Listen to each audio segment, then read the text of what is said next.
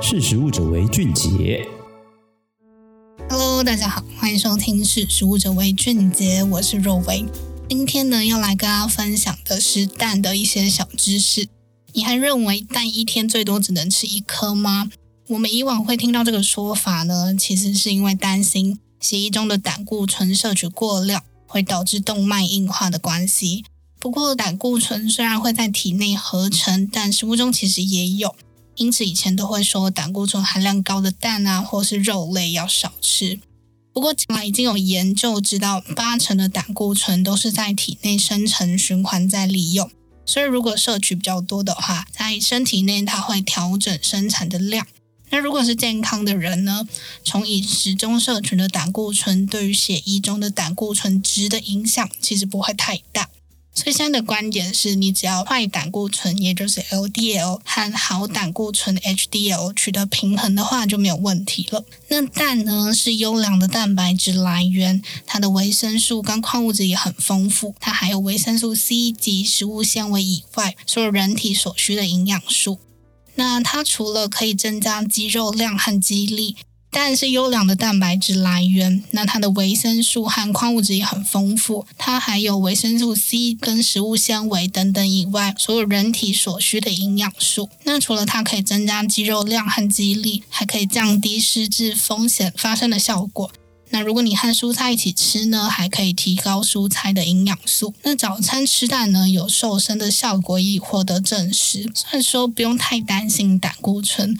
不过，其实还是要注意，不能摄取过量，有技巧的把它加入每天的饮食当中。那这个胆固醇呢，其实是制造细胞膜和肌肉的荷尔蒙原料，那也是维持生命不可或缺的物质。那八成的胆固醇呢，其实是在体内生产、循环再利用，其实只有两成是来自于我们平常的饮食，所以这个受饮食的影响其实很小。那如果你多吃，也不会影响胆固醇的数值。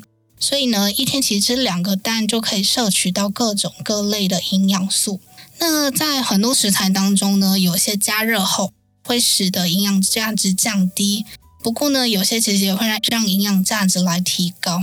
那就举例来说，白菜中所含的维生素 C，或是纳豆中所含的黏蛋白等等，它们其实都是不耐热的营养素。那像番茄中所含的茄红素呢，如果你经过加热，它其实会提高你的吸收率。那刚刚讲到的蛋又是怎么样呢？那蛋的营养素吸收率其实也会因为烹调的方式来改变。也许有人会认为要一点都不剩的获得整颗蛋的营养素，是不是最好直接生吃？但其实如果要讲究摄取更多蛋白质的话呢，还是建议加热，因为这个加热的过程可以提高蛋白质的吸收率。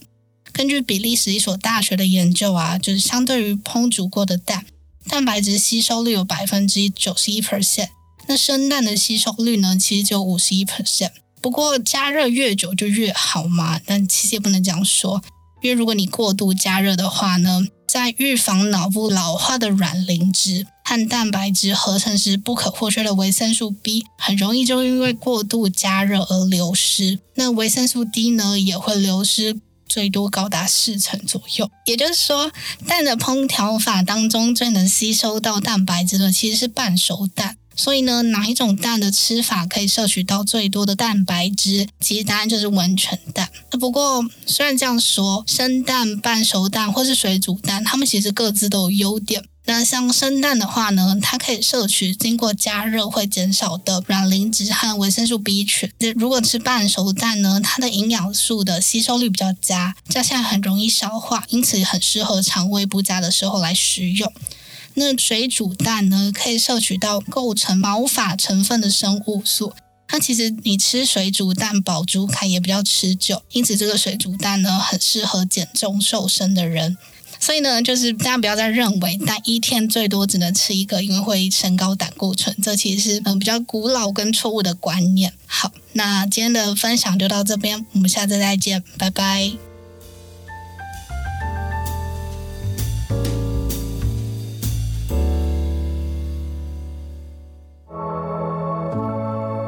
识时务者为俊杰。